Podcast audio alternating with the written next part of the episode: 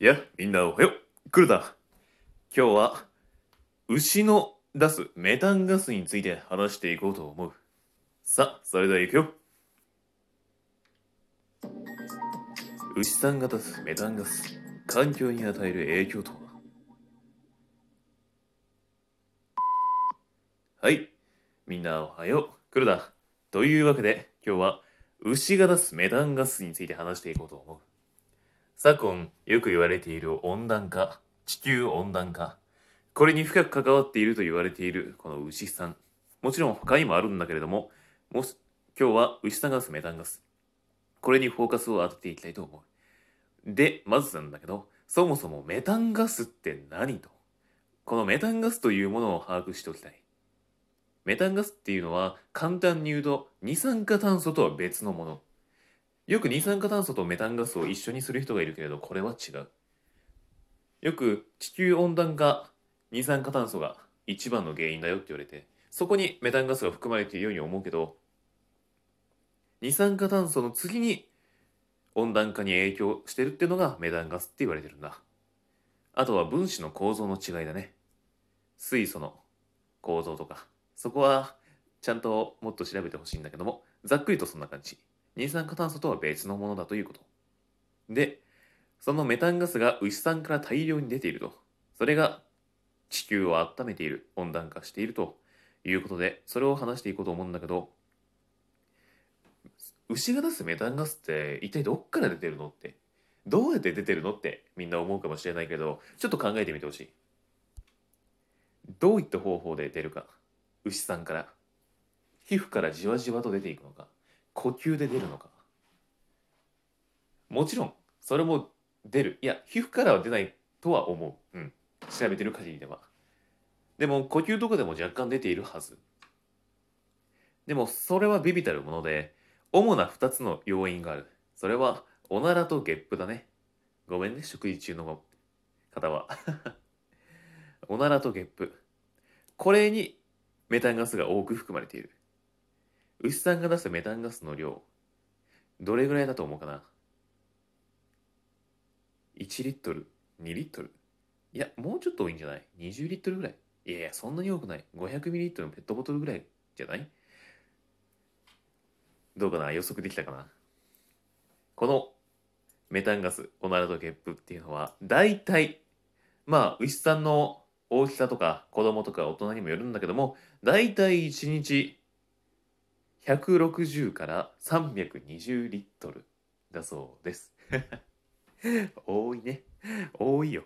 君多いよっていう反応が来ると思うんだけど、本当にそれぐらい出てるっていうのが、まあいろいろ調査を行ってくれていて、えーこれを減らすためにどうすればいいのっていうことなんだけど、まあもちろん自分たち人間が牛肉の消費量を減らすっていうのも根本のあれなんだけれども、今、えー海外の取り組みとかであるのが、餌を変えるってこと。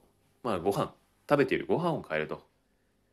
牛っていうのは草食動物だから、草とか食べて、その植物性の繊維を、この胃の中で、まあ分解する。そのこの分解するときに微生物が副産物として生成するのが水素。で、この水素がメタンに変換するって言われてるんだ。で、このメタンが、メタンガスね。メタンガスが、やがては口のこのゲップとして正面から出ていく。または、裏の方、お尻からおならとして出る。これが、だいたい160から320リットルだねって言ってるんだ。だから環境にとってはものすごい負荷だねっていうことがわかるね。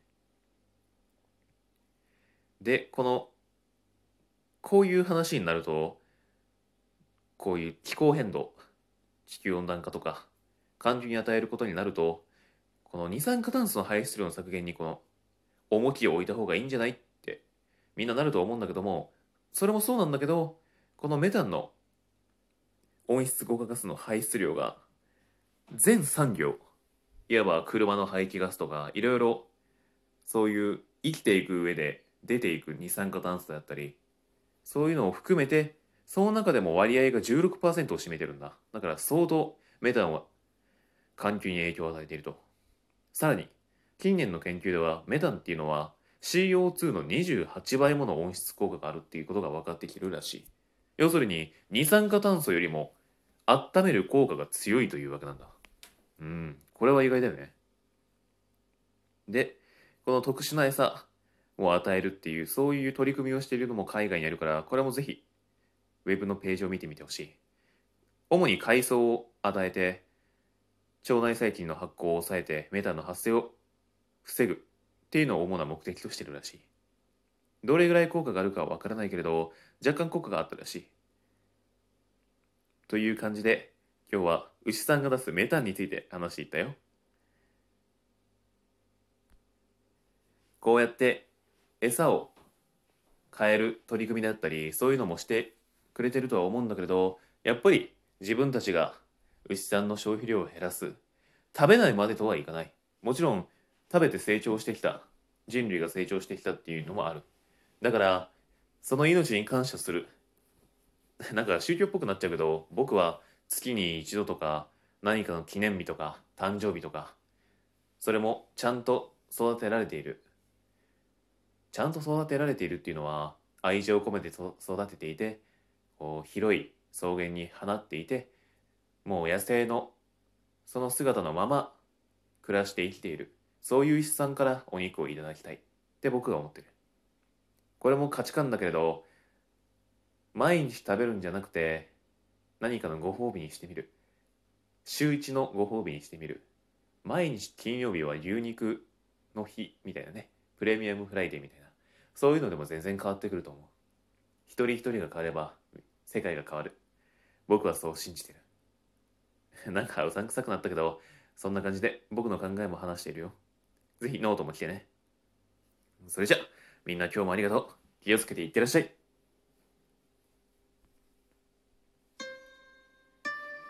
ブラックフード研究所。